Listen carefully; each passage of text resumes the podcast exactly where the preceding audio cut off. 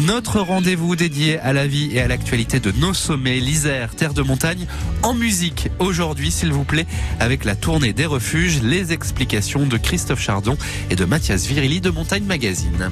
Mathias Virili, bonjour. Bonjour. Allez, on s'intéresse à la montagne et à la culture aujourd'hui avec vous. La plus emblématique de ces animations culturelles, c'est la tournée des refuges. Euh, la tournée des refuges, c'est quoi? Bah, c'est, Ça porte plutôt bien son nom. C'est, ce sont des musiciens de, de, très bonne facture, on va dire, qui euh, vont de refuge en refuge.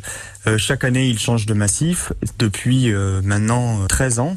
Et cette année, ils commencent en Beldon à partir du 30 juin.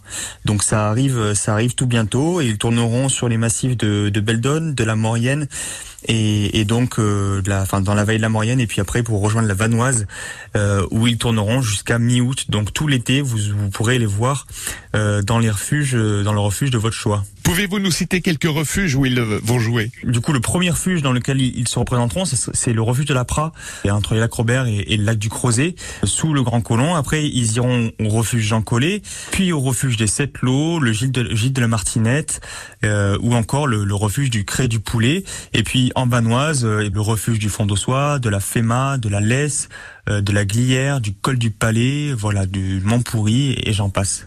Alors je crois que la spécificité, c'est que les musiciens euh, marchent avec leur instrument sur le dos. Et même euh, parfois une contrebasse. Alors c'est un collectif, donc ils sont une trentaine. Et puis euh, à, à, eux de, de, tourner entre eux aussi pour assurer leur performance tout l'été. donc c'est pas forcément les mêmes musiciens d'une soirée sur l'autre. la plupart font quelques jours, certains font l'entièreté de la tournée.